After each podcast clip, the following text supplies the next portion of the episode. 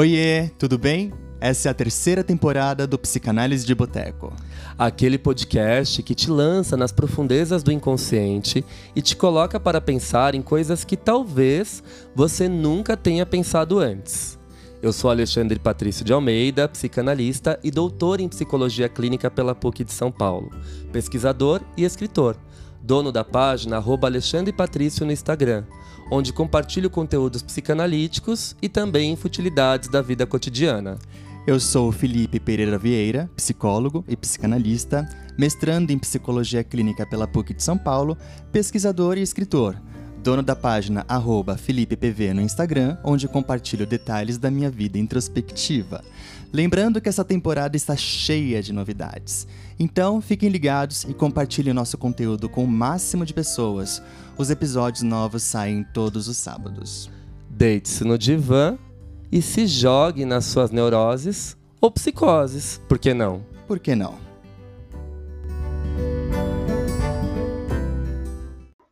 Olá, olá, boa noite. Sejam bem-vindos, bem-vindas a mais esse encontro ao vivo da Casa do Saber.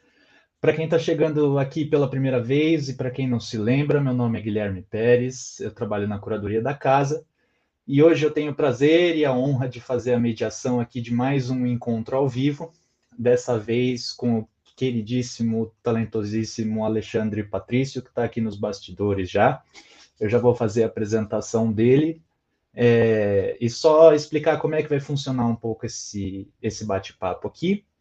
É, eu vou fazer essa abertura, é, fazer uma apresentação do Alexandre, vou abusar aqui um pouco do meu da minha posição e vou furar a fila aqui na hora das perguntas, enfim, eu tenho algumas questões para levantar com ele aqui já prontas, mas por favor, façam perguntas aí no, nos comentários, aqui no chat, que a gente vai ter um tempinho para trazer as perguntas de vocês também é, na segunda metade do encontro. Tá legal?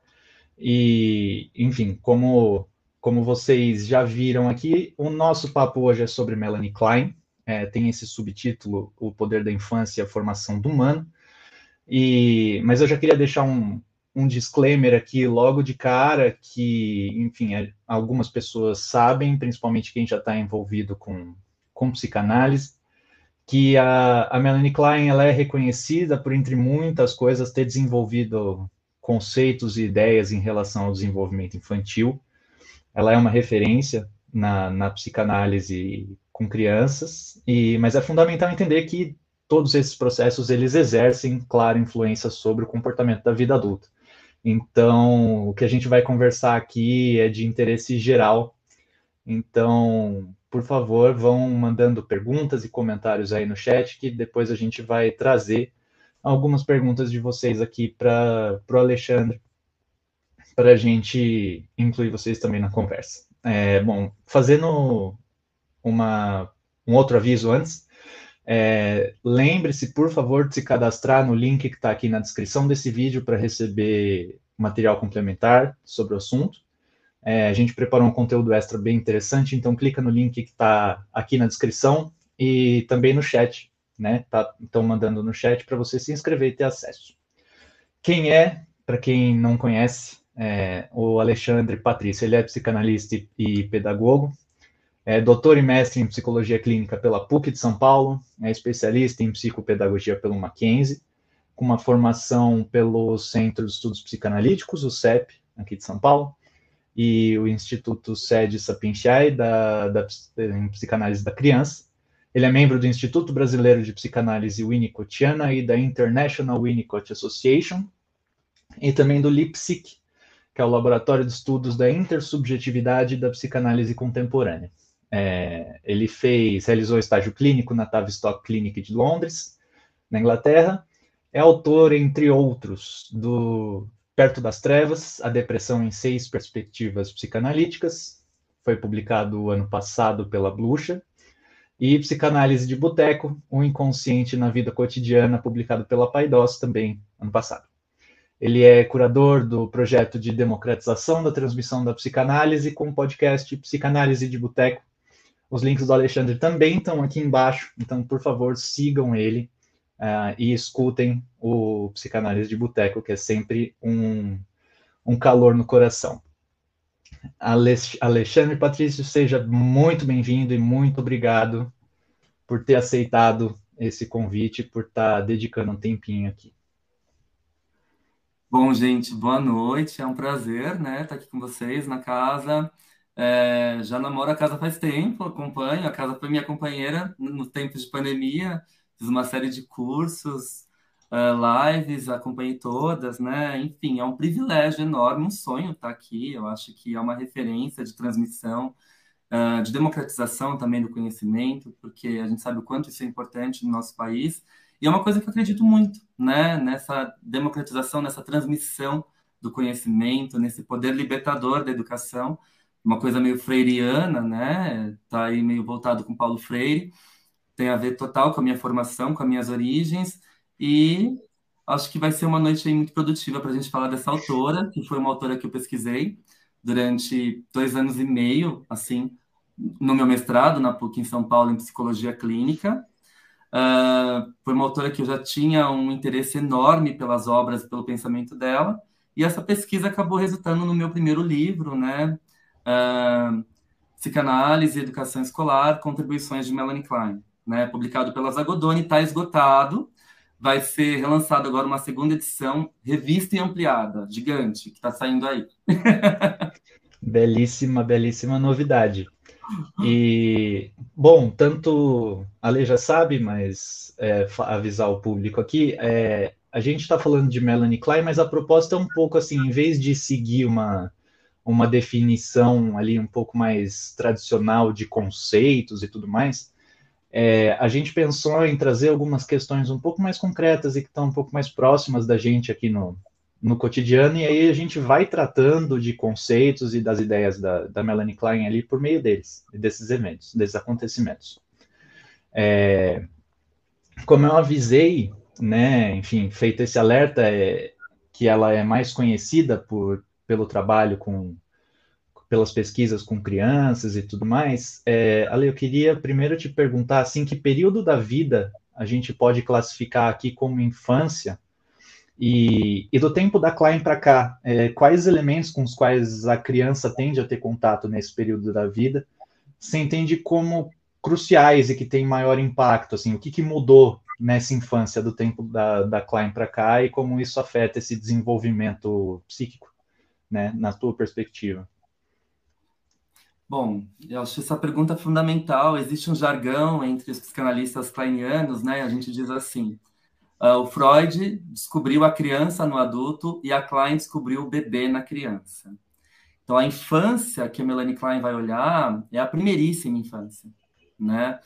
Ela é mãe de três filhos, teve aí uma maternidade bastante complexa, porque ela própria foi acometida por uma depressão pós-parto, principalmente com a primeira filha, né, que foi a Melita.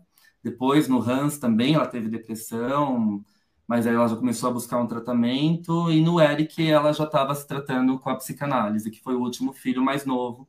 Né? Então a, a maternidade dela foi atravessada por questões bastante espinhosas. Eu acho que, pelo fato dela ter enfrentado isso em primeira pessoa, ela traz isso para a psicanálise. Vamos olhar para os bebês, vamos olhar para esse desenvolvimento inicial primitivo, que é tão essencial para a formação humana.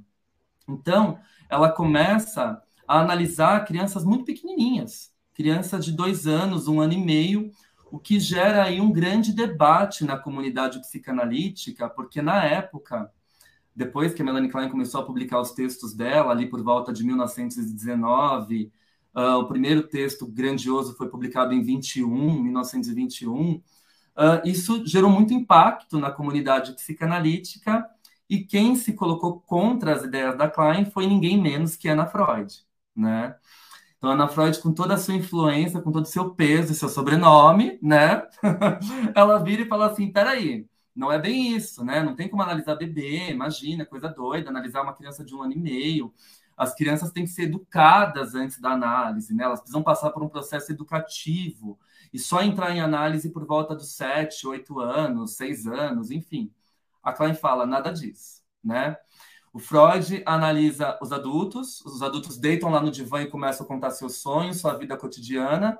As crianças vêm no meu consultório e brincam. E através desse brincar eu consigo acessar o mundo inconsciente, esse mundo de fantasia.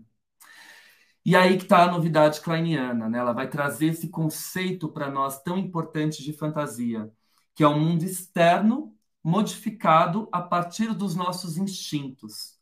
Para Klein, nós já somos atravessados pelo instinto de morte, por essa dualidade instintual ou pulsional, depende da tradução que vocês queiram utilizar, uh, mas na escola inglesa a gente usa instinto, né?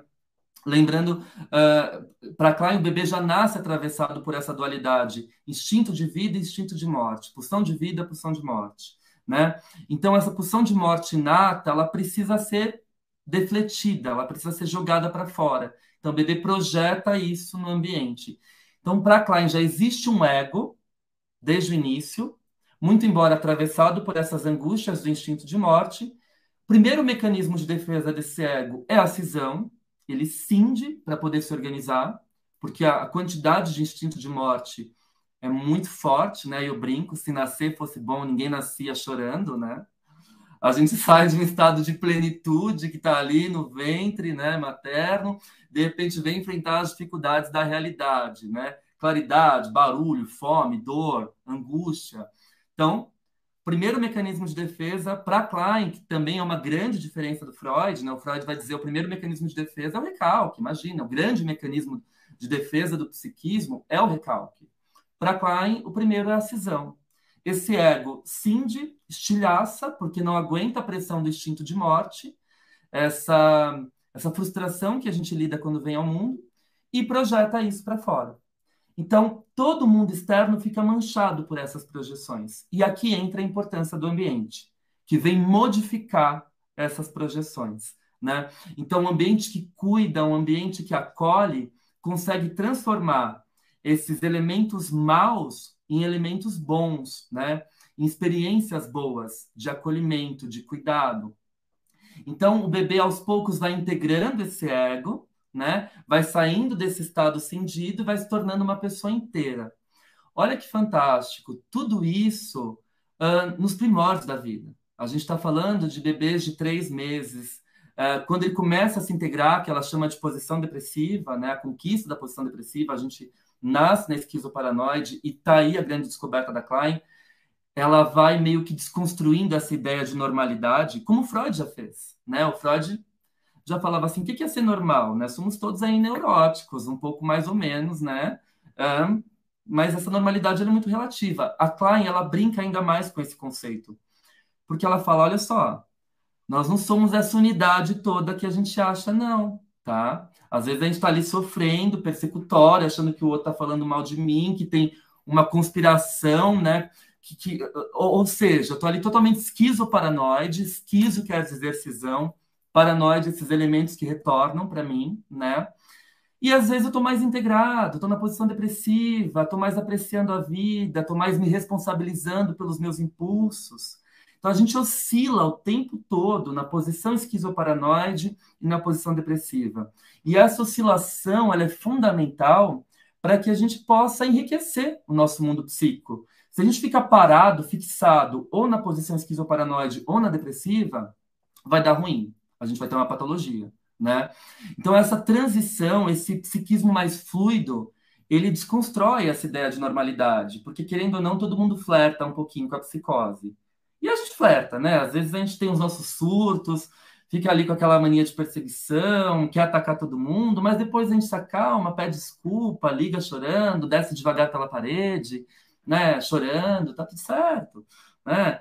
Então, eu acho que ela traz a importância dessa vida instintual primitiva que atravessa toda a nossa existência humana. Nós somos formados por esses estados de mais integração e de menos integração. E está tudo certo. Né? E ela vai observar isso através do brincar infantil, das angústias primitivas do bebê. Tem um texto dela lindíssimo, né? Um, Aí é mais para frente, de 52, que ela vai falar do desenvolvimento emocional do bebê. Ela percorre tudo isso que eu estou falando para vocês.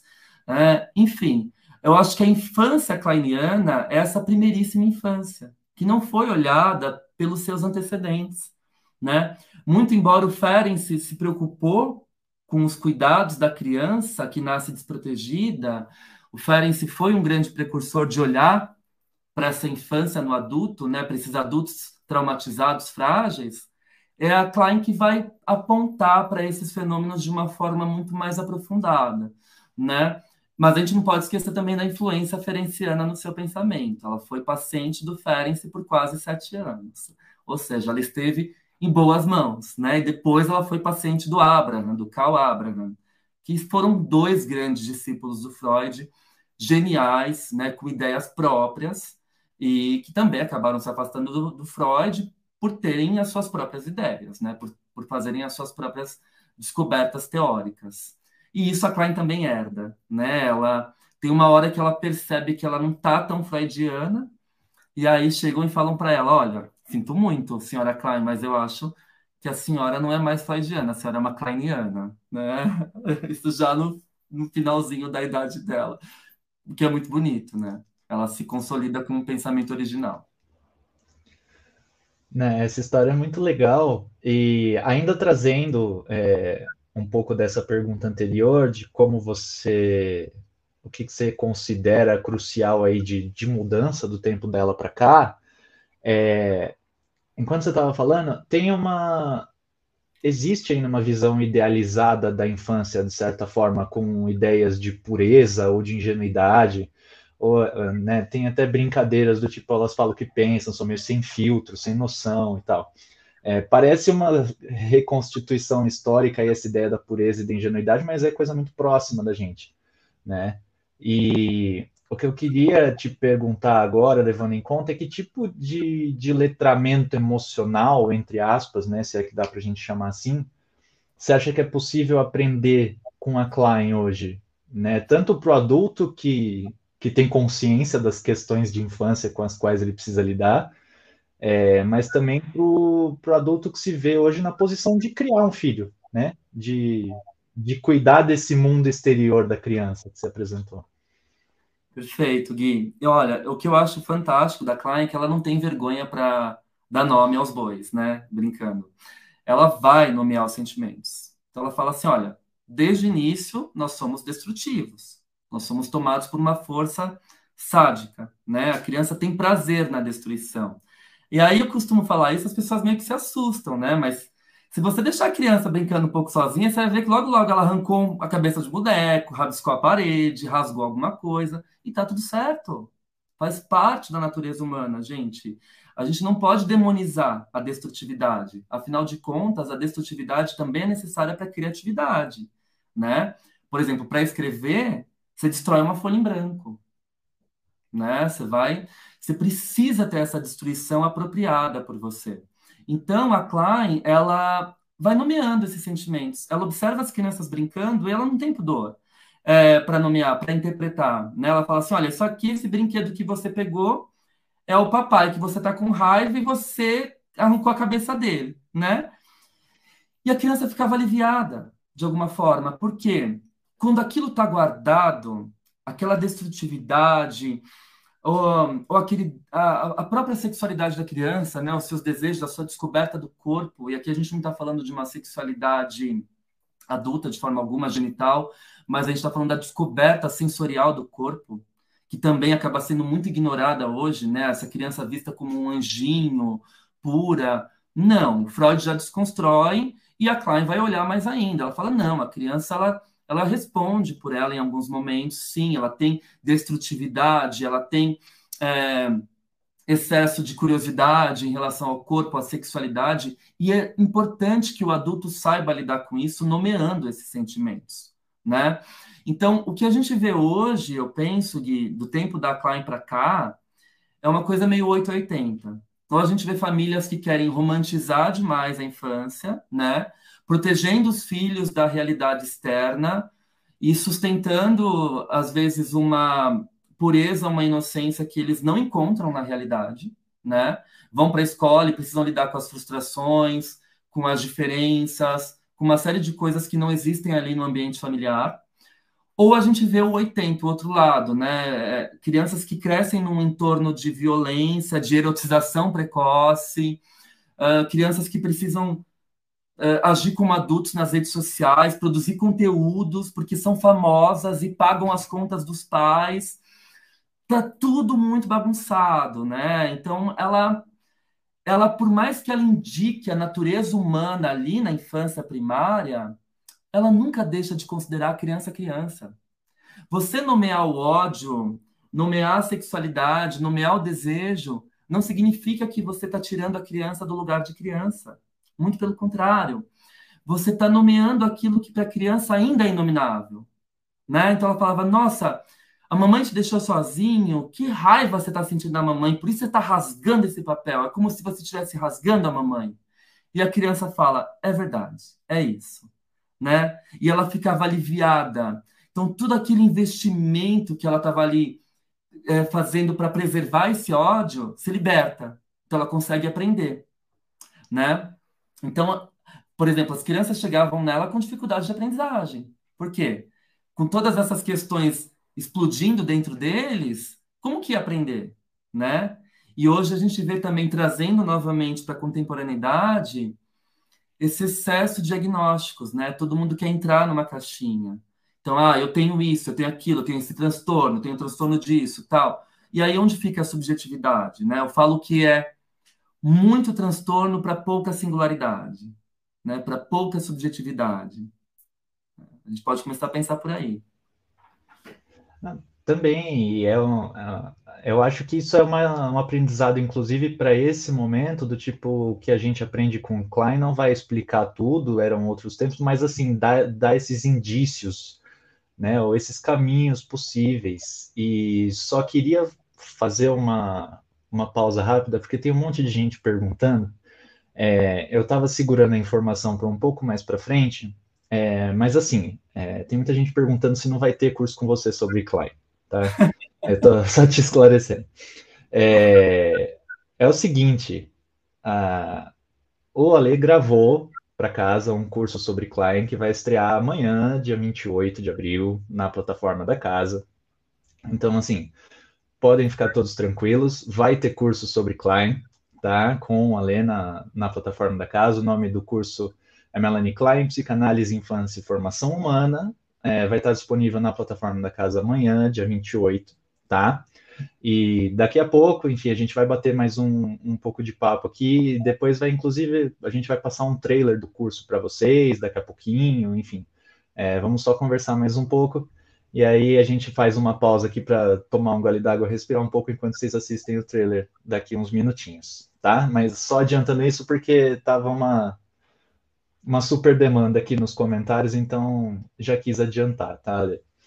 É, agora, só voltando aqui para o assunto, é, entre, eu sei que existe um, um ideal aí nesse jogo de forças, talvez, é, dos ambientes externos da criança. Vamos pensar, por exemplo, escola, família, é, o campo social ali, com, enfim, as amizades que vão se formando e tal. Mas, assim, entre esse ideal e a realidade, é, como você entende essas interrelações entre escola, família, amigos, ao longo desse processo de desenvolvimento psíquico da criança? Assim, dá para falar em papéis de cada, cada instituição ou de cada esfera, é, limites, enfim, como você enxerga isso de uma forma, parafraseando aqui a ideia do Winnicott também, é, como você enxerga isso de uma forma suficientemente boa?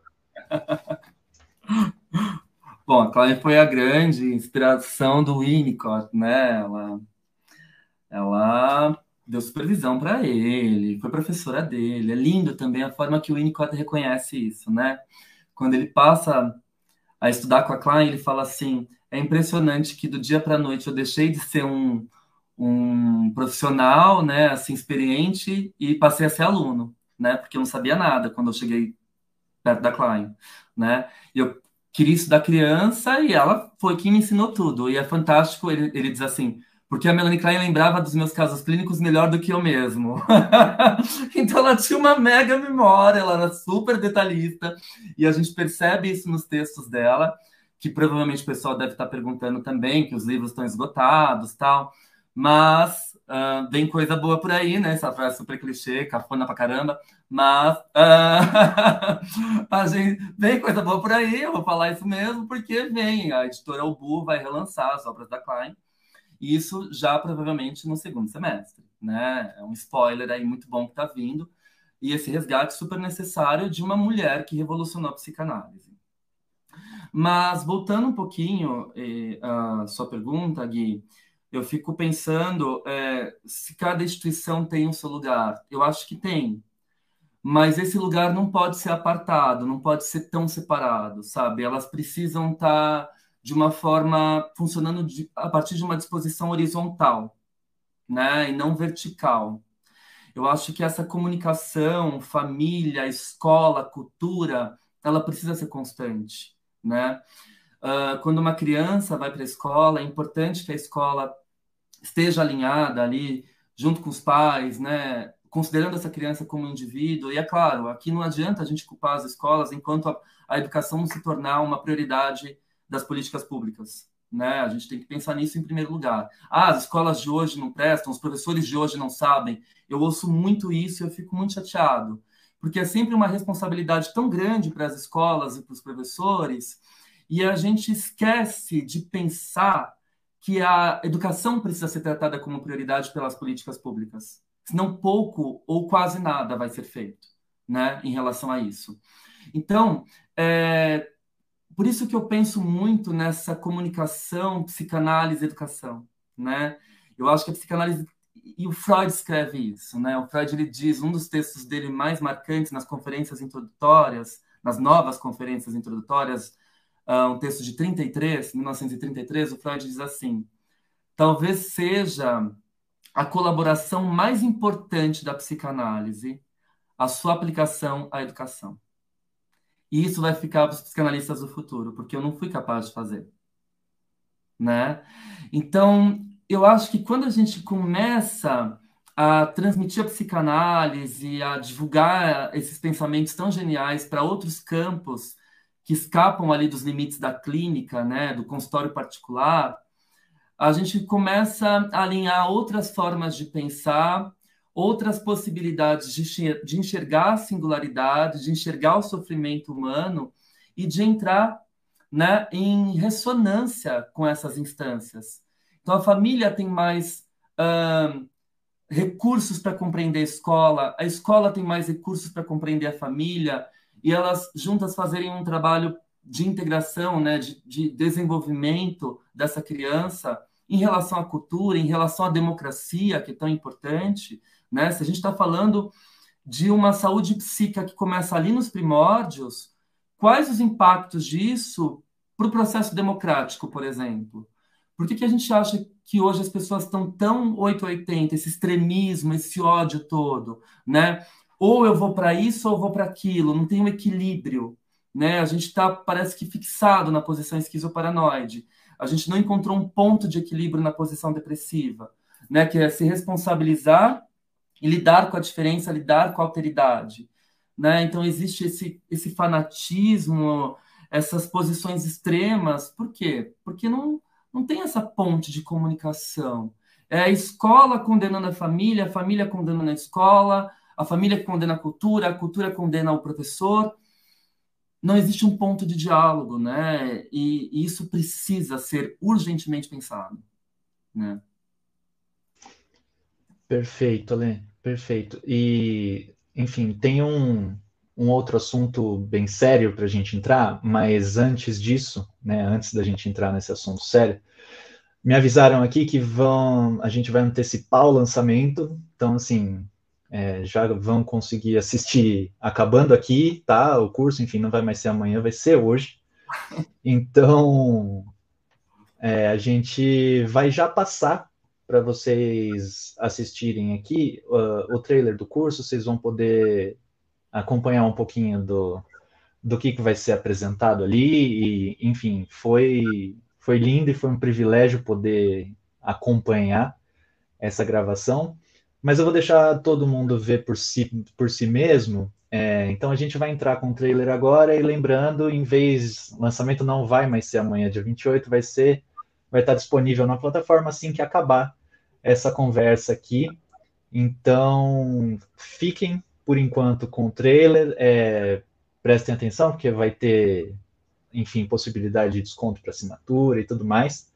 Então, eu vou deixar vocês com o trailer agora, enquanto o Ale e eu, a gente dá uma respiradinha, toma um copo d'água e depois a gente volta. E eu prometo que eu tenho só mais uma pergunta e depois a gente já entra também com algumas perguntas de vocês aqui que estão muito boas, muito mesmo. Então, vamos nessa. Olá pessoal, tudo bem? Meu nome é Alexandre Patrício de Almeida, eu sou psicanalista, mestre e doutor em psicologia clínica pela PUC de São Paulo e vou lecionar para vocês esse primeiro encontro, essa, esse curso introdutório sobre as ideias de Melanie Klein.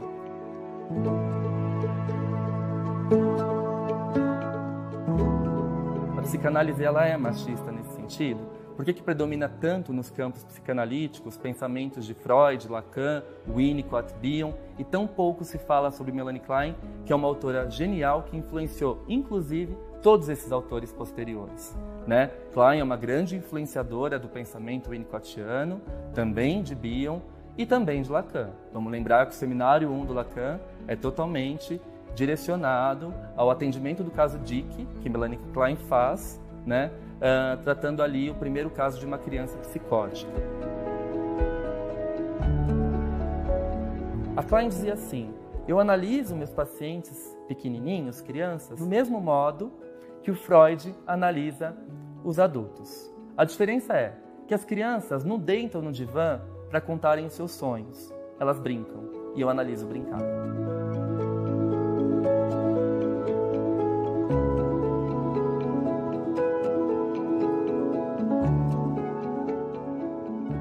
Melanie Klein realizou descobertas muito impactantes para a clínica psicanalítica, ampliando o tratamento que antes era restrito somente a neuróticos, também para pacientes psicóticos, esquizoides e borderlines.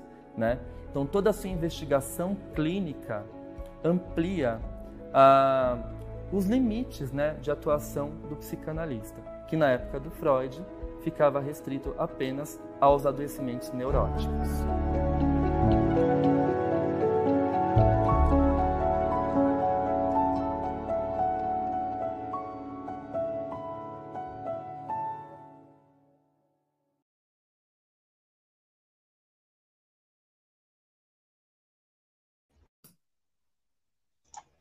Sou suspeitíssimo para falar, mas enfim, como eu disse antes, está Tá muito legal e, de novo, foi um privilégio.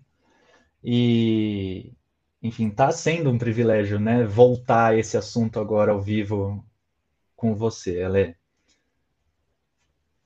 Ah, eu, eu, ah, eu fiquei super emocionado, o trailer ficou incrível. É... Nossa, eu acho que é o que eu falei. É...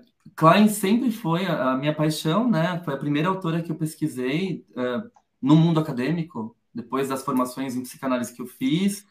E aí, quando eu escolhi a pesquisa, eu fui para a teoria dela porque eu achava que tinha pouca coisa publicada no Brasil sobre, né? E ver a casa montando esse curso, assim, é o que eu falei no início, é a realização de um sonho e perceber que a teoria da Klein pode chegar em muitas pessoas, né?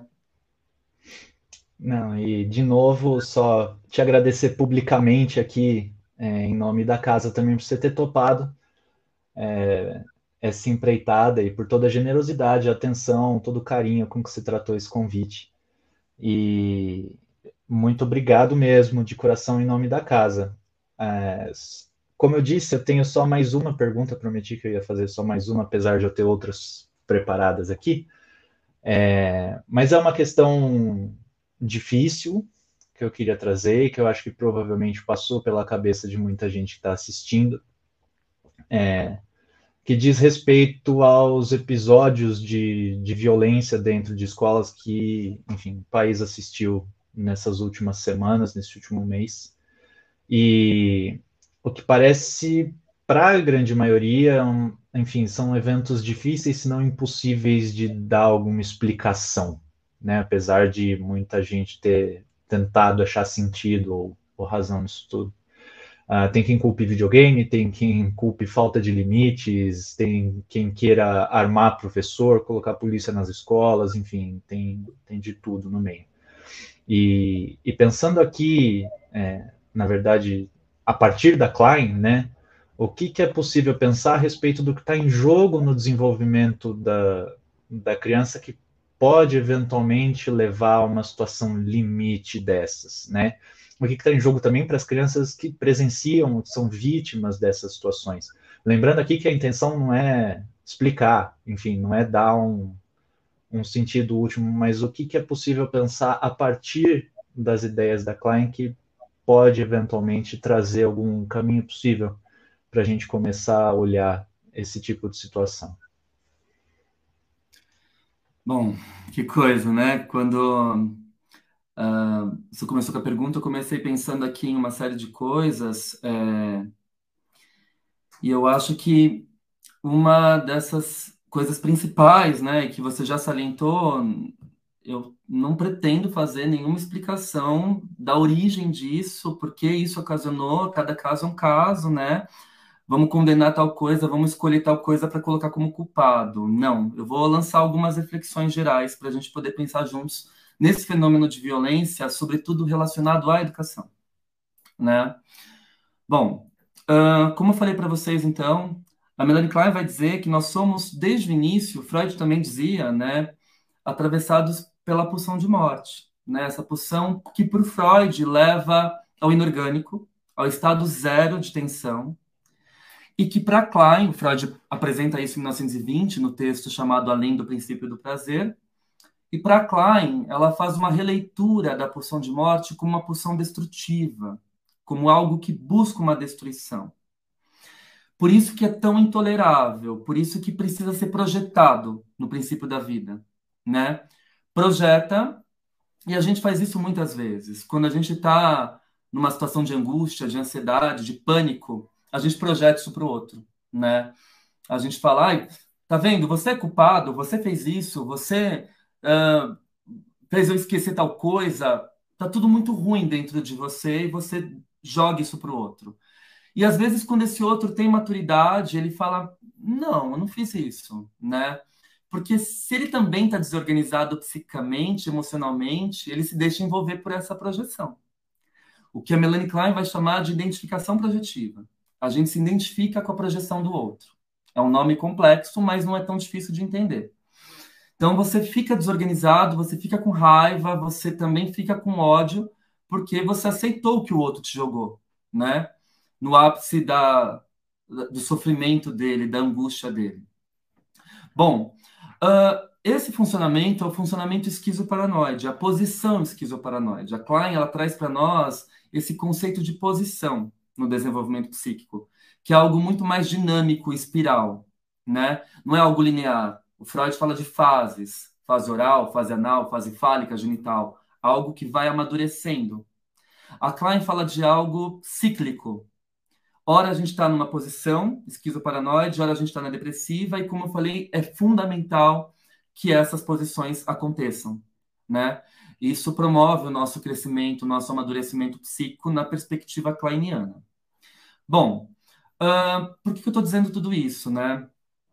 Uh, ela vai dizer, no final da obra dela, e isso a gente acabou é, deixando para a parte 2 do curso, né, Gui? uh, porque o curso vai pegar a primeira parte da obra dela, vai focar na primeira parte da obra, mas no final da obra dela, ela traz um conceito interessante que é o conceito de inveja. Ela vai falar que essa pulsão destrutiva ela é uma manifestação da inveja, de uma inveja inata, de uma força extremamente destrutiva que aniquila o que é bom, que destrói o que é bom.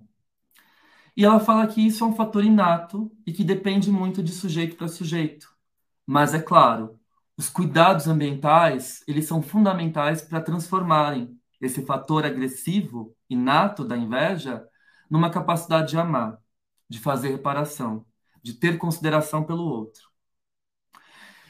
Eu penso, e aí eu, eu vou muito pela perspectiva de outros kleinianos também, que a teoria da Klein, nesse sentido, ela nos apresenta um ponto de esperança. Porque por mais que nós nasçamos uh, com essa pulsão de morte destrutiva, o ambiente, quando oferece cuidado, ele é capaz de modificar, né? Então, que dá para a gente pensar a partir desse conceito, ela diz algo muito uh, fundamental para essa situação. Ela diz que o objetivo da inveja, essa inveja inata que está grudada na gente, que a gente tem que se desfazer dela, né? A gente vai desconstruindo ela à medida que a gente vai amando, internalizando os cuidados, os bons objetos, né? Essa inveja inata, ela busca a destruição do potencial criativo do outro.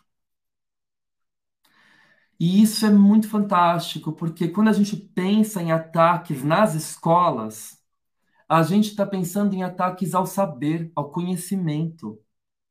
Eu não tolero o conhecimento, eu não tolero a emancipação, eu não tolero brincar. Então preciso destruir, aniquilar, né?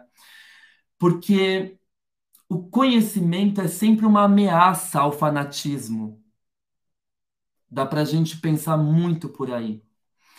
Uh, o fanático ele busca uma vida eterna, ele busca aquele sentimento de infinito. Ele acha que quando ele está destruindo o outro, ele está em glória, ele está em ascensão. Qualquer educação emancipadora, ela rompe os paradigmas do fanatismo. Porque ela traz o sujeito para realidade, para frustração. Então você desconstrói esses impulsos destrutivos invejosos à medida que você proporciona um sistema educativo que acolhe, que cuida e que emancipa. É... E nisso, né, o fanático, por querer a vida eterna, o triunfo, ele precisa fazer o que com essa morte dentro dele? Colocar no outro. Então ele aniquila tudo que é externo. E se a gente atrela com a teoria kleiniana, ele vai aniquilar principalmente o que oferece potencial de criatividade, de libertação, que é a educação. Por isso a educação, não de hoje, há muito tempo, tem sido alvo de ódio, de ataque, porque ela promove transformação, ela liberta. Vamos botar isso na home do Google, né? botar esse, deixar esse trecho disponível. É, eu fiquei fiquei muito feliz, emocionado com isso que você falou. E eu acho que é algo que todo mundo devia ouvir. É, isso devia ser Ainda bem que vai ficar público isso aqui, né? Mas, enfim, é, eu queria trazer agora, Ale, algumas perguntas do de quem está assistindo aqui. E vocês desculpem se parecer que eu estou olhando para vários lugares, é porque, enfim, aproveitando o tema aqui, eu estou um pouco fragmentado em telas. E, enfim, tem tem aqui o Ale, tem um, um, roteiro, tem a parte das perguntas, então elas estão um pouco, elas estão tratando de temas diferentes, tá? Então eu vou trazê-las aqui é, em ordem na, na ordem que elas foram enviadas, tá? Então a gente vai ser até bom porque eu acho que a gente vai é, trafegando aqui por, enfim, é, revendo coisas que a gente já falou, enfim, dando outros, outros caminhos também. É, e aí, eventualmente, se eu errar algum nome, por gentileza, a pronúncia, né? Se eu errar a pronúncia de algum nome, por favor, a pessoa me perdoe. É, mas a primeira que eu queria trazer para você, ela é da Mariana Pervic, que ela pergunta: Klein defende que nascemos com a personalidade formada ou até quantos anos ela é moldada? Uhum. Bom, já, já pode ir respondendo, já? Gui? Você vai fazendo, eu vou respondendo, é isso? É, eu acho que pode ser uma por vez, é, ah. senão, enfim, acaba acumulando. Como eu disse, elas estão tratando de temas um tanto diferentes, aí pode acabar tá. confundindo. Bom, a, a Klein, ela foi uma, como eu disse para vocês, uma das precursoras uh, da teoria da relação de objeto. Né? O que, que seria a teoria da relação de objeto? Para ela, a gente nasce com um ego, um ego uh, arcaico, primário, imaturo, mas já é um ego que se relaciona, né? É um ego que projeta essas partes intoleráveis no outro e que ao mesmo tempo introjeta o que esse outro tem a oferecer. Então, o que eu falei, se eu projeto muita destrutividade no ambiente e esse ambiente não transforma essa destrutividade em cuidado, em acolhimento, em amor, eu vou introjetar um mundo pior, né? Eu vou introjetar um ambiente caótico, né? Então, uh, para Klein, a gente nasce com ego formado e esse, esse ego já estabelece relações objetais, relações com o outro, por meio das projeções e introjeções. Quanto à personalidade, não. não a personalidade não nasce com a criança. Ela é construída ao longo da interação do mundo interno com o mundo externo, né? E isso uh, envolve também os fatores inatos, constitutivos.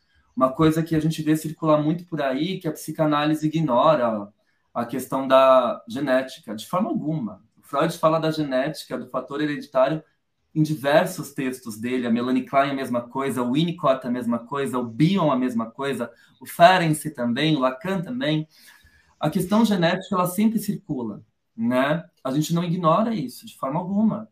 Então, tem todo o peso uh, constitutivo, né, constitucional do indivíduo, peso inato, orgânico, e o peso das relações com o ambiente, das relações objetais que vão modificando, né, uh, e dando contornos a esse ego que pode ser mais integrado, mais amoroso, uh, mais responsável, né, pela destruição que causa aos outros e aí fazer uma reparação. Eh, ter menos inveja, desenvolver mais gratidão. Você percebe que a obra da Klein está sempre nesses impasses, ela vai tocar em feridas narcísicas da sociedade tão complexas quanto Freud tocou. Né? Imagina uma autora que vem falar, imagina, todo ser humano é invejoso, aceite ou não. A gente vai trabalhar isso ao longo da vida. O que importa é o que você faz com essa inveja, né? Se ela conhecesse Instagram, já pensou? Nossa! uh, Ale, aqui a pergunta da Camille Rebouças. É, o que a criança pode trazer que devemos nos preocupar nessa posição esquizoparanoide? Né, acho que assim, tem algum sinal de alerta, eventualmente, que, que a gente deva estar atento? Bom, uh, como eu falei para vocês, a gente passa por isso, né, em, em, vários períodos da vida, é importante que a gente passe, mas o, o, complicado é quando isso se fixa, né? Então, quando a criança se torna muito persecutória, em que sentido? Tem uma série de inimigos atrás de mim, sei lá, e às vezes a gente não está falando nem de um adoecimento mais psicótico, tá, gente? A gente está falando de algo, por exemplo, uma neurose fóbica, uma fobia, né? Em que sentido? A criança começa a ter muito medo medo de ficar sozinha, medo de ficar em tal lugar, tal, porque os objetos maus vão pegar ela, né? Ela tá, ela tá fixada na posição esquizoparanoide. Ela não conseguiu integrar o ego, ela tá projetando essas partes más para fora e isso está retornando para ela. Então ela tem muito medo, se torna muito insegura, se torna extremamente é, é, com mania de perseguição, ela acha que as pessoas estão olhando ela, vigiando ela ou punindo ela. Aí a gente pode falar também de um outro conceito da Klein fantástico, que é o superego arcaico, né? Se ela vai olhar para um bebê, ela não vai falar assim, olha, o superego só nasce ali por volta de 5, 6 anos. Ela fala, o superego começa a formar desde bebezinho. Porque ele é produto justamente das projeções e das introjeções desses aspectos destrutivos da pulsão de morte. Então a gente vai formando um superego cruel que condena, que devora, que massacra, todos aqueles instintos infantis primários, né? O bebê que suga, que morde, né? Está aprendendo ali com seu sadismo, a sua destruição, eles vão ser o núcleo desse superego tirânico, que também paralisa a criança, né? Deixa ela com medo, deixa ela insegura. Então, esses aspectos são importantes da gente olhar caso a criança esteja fixada na posição esquizoparanoide. Você trouxe alguns elementos aqui de uma pergunta da Kátia Santos. Eu vou trazer a pergunta da Kátia ainda, apesar de parecida, apesar de você já ter mencionado algumas coisas, mas vou trazer caso você queira complementar e também aqui pela, pela lisura do processo. Né? É, ela pergunta assim: Ale, um adulto pode manter características da primeira infância que sejam capazes de gerar dores, atrapalhem seu, seu desempenho social? Com toda certeza, com toda certeza. Uh, depende muito como a gente vai atravessando tudo isso e do ambiente que vai ser capaz de modificar todas as nossas fantasias, diminuir a intensidade da pulsão de morte, diminuir a nossa destrutividade ou trabalhar com a nossa destrutividade. Lembra, gente, uh, o objetivo do ambiente não é eliminar isso. A, a destrutividade faz parte da natureza humana. É a forma que a gente transforma isso. Isso faz toda a diferença. Né? Você usar a sua destrutividade para criar alguma coisa, né? para ter uma ideia, para escrever, para gravar um vídeo legal. Eu vejo adolescentes assim, a gente, a gente uh, condena bastante o uso das redes, né? mas eu atendo pacientes adolescentes e o quanto eles trazem é, conteúdos riquíssimos que eles produzem nas redes sociais, né? Fala, eu tive uma ideia, escrevi um texto e esse texto viralizou. Eu gravei um vídeo com uma música que eu criei e aí todo mundo começou a compartilhar, elogiar, né? Então você vê como é precioso se a gente começa a usar o que é pura destruição para criação. Isso é muito transformador. Hum, perfeito. É, Ale, aquele assunto mais, mais difícil que a gente trouxe, é, tem, tem uma pergunta aqui que, que eu acho interessante trazer também. É, e aí você pode comentar, é da Bárbara Guimarães, que é nesse contexto, quais os riscos para a formação das crianças quando a gente fala de projeto que envolve policial e arma dentro da escola? Nossa, gente, é... isso é surreal, né? Eu fico imaginando assim, vamos, vamos sair um pouco da psicanálise, vamos para a realidade, né? Vamos pegar dados quantitativos, vai, pesquisas que mostram, né? Que comprovam que países fortemente armados são países onde a gente tem mais violência, onde mais tem ataques à educação, né? É, ou seja, não é a arma e o policiamento que vai resolver a violência. Isso vai gerar mais violência, vai deixar as crianças ainda mais persecutórias, inseguras, né? Então, não é isso. A, a solução do problema não é essa. A solução do problema é algo. Se a gente está falando aqui o tempo todo, né, de uma mulher genial que percebeu que a infância é muito mais profunda do que a que o Freud apontou, ela olhou e falou assim: olha, peraí, olhar para o bebê é tão fundamental quanto olhar para a criança. Vamos olhar para os primórdios, né, para as origens, por que está dando errado?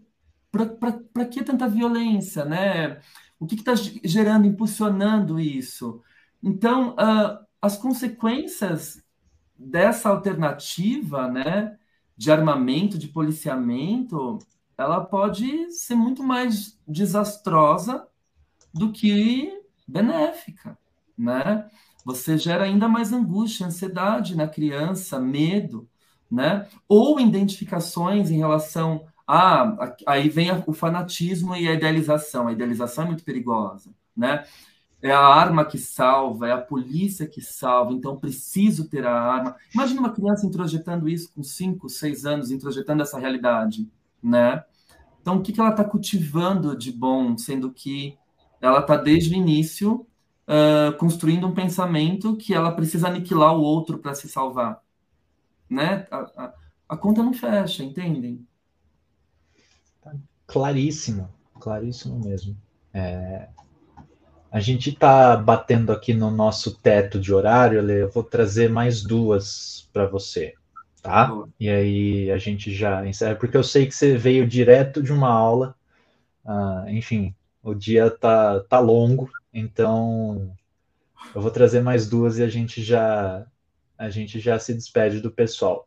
É, mas a próxima é, que eu queria trazer ainda tocando nesse ponto é como você pensa o papel de pais e professores que não têm essa formação é, enfim, esses fundamentos psicanalíticos, enfim, o ambiente acolhedor, solidário, colaborador, não é sempre mais positivo para as crianças, independente de conhecer ou não esses aspectos psicanalíticos? É que tá, né? Eu acho que todos esses. A psicanálise em si, de alguma forma, né? Começou por Freud, olhar para a singularidade, para a subjetividade, a Klein também, né? Para os conflitos, para o sofrimento psíquico, para a angústia, para aquilo que paralisa o humano, né? Para aquilo que impede a nossa mente, uh, o nosso psiquismo, né? De crescimento, de expansão. Eles se atentaram para esses fenômenos. Uh, mas todos eles olhavam para algo que era muito natural. A Klein, no começo do trabalho clínico dela, ela acreditava que uma educação psicanalítica poderia prevenir o sofrimento psíquico. E depois ela foi percebendo que não era bem assim. Ela foi percebendo que uma sociedade talvez mais ancorada no cuidado, com sujeitos mais integrados, mais responsáveis pelas suas próprias ações e pelos outros, poderia resultar num numa educação, num processo uh, de formação humana muito mais significativo do que uma, uma, um tratamento, né, uma, uma prevenção psicanalítica. Se a escola fizesse ali uma prevenção de base psicanalítica. Não, mas se orientar pelo cuidado e pelo colhimento, as famílias e as instituições, elas poderiam é, gerar indivíduos muito mais responsáveis, mais maduros. Então, às vezes, é algo que acontece de uma forma muito natural e sutil, mas que ancorada né, e, e guiada, norteada por princípios teóricos, facilita muito para quem não consegue dispor, né, oferecer uh, esse, esse, esse cuidado, né, esse uhum. manejo, essa técnica. Então, eu acho que quando a psicanálise, por isso que eu falei, quando ela se articula com a educação, ela colabora não apenas para a formação de professores, né, para uh, para a libertação das angústias infantis, enfim, até porque o professor não vai fazer análise com a criança, ele não é um psicanalista ali no consultório. A gente está falando de uma educação ancorada por esses saberes, né? Então, o meu aluno está sofrendo por tal condição. O que eu posso oferecer aqui no meu projeto pedagógico, na minha ação educativa, né, a partir desse conhecimento que eu tenho? Eu acho que nesse sentido que a gente tem muito a ganhar.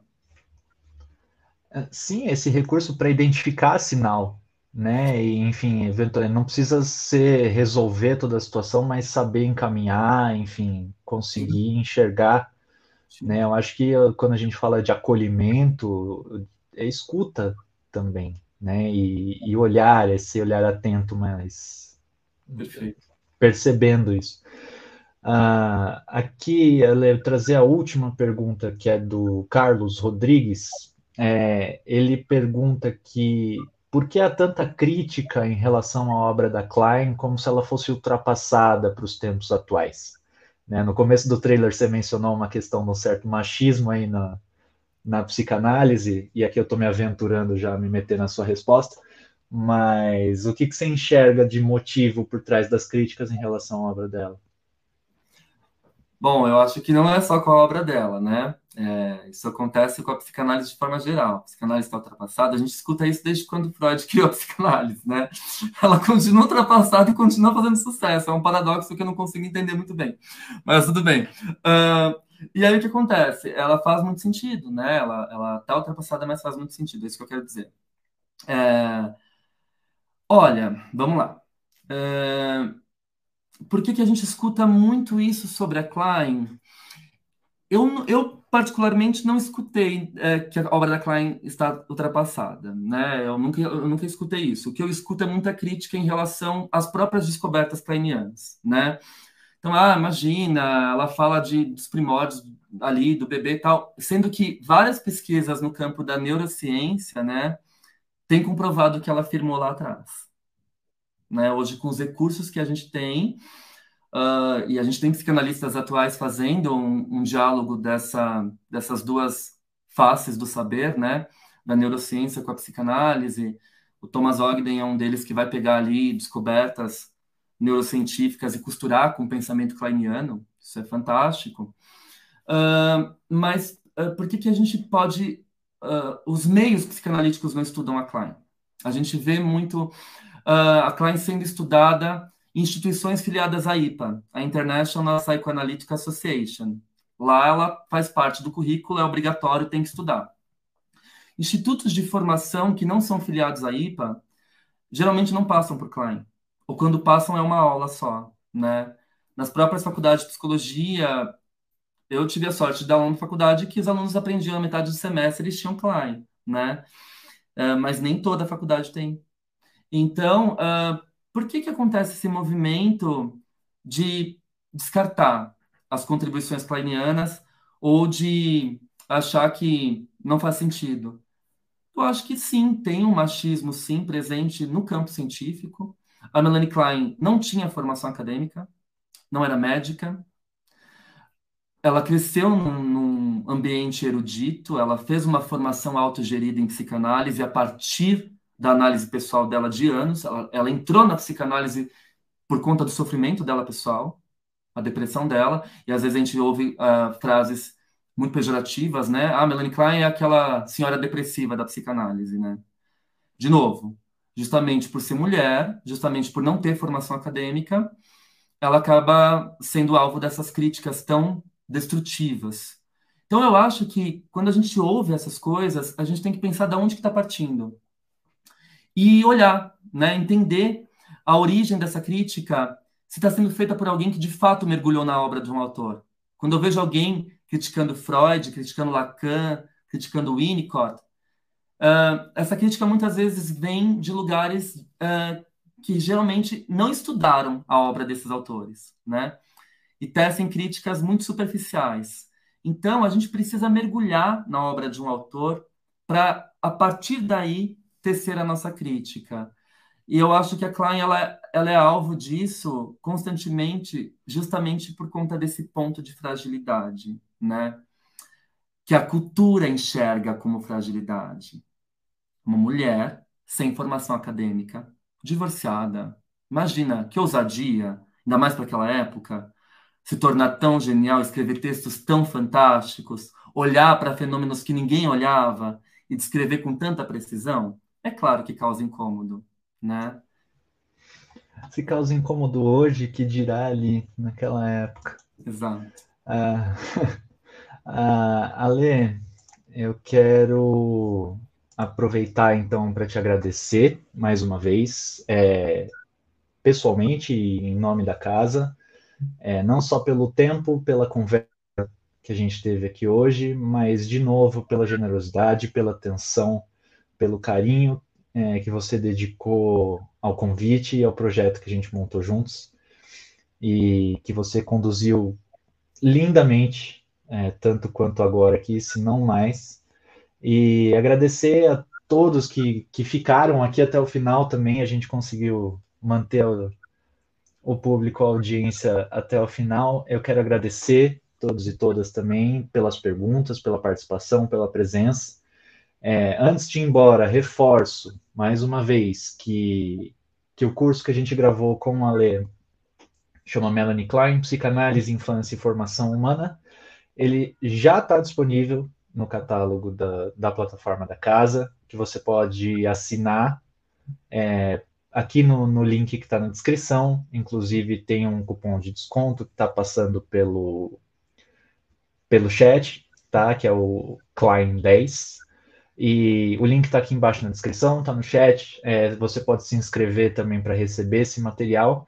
E ainda mais importante, é, não impossível esquecer, uh, os links para as redes do Alê estão aqui na descrição do vídeo também. Então sigam, ouçam o podcast, leiam os livros. Uh, enfim, é uma pessoa fantástica que a gente teve o privilégio de de receber aqui na casa e que eu espero de coração poder receber mais vezes, é, seja para falar sobre Klein, seja para falar sobre Bion, qualquer outra coisa. Importante a gente estar tá sempre junto.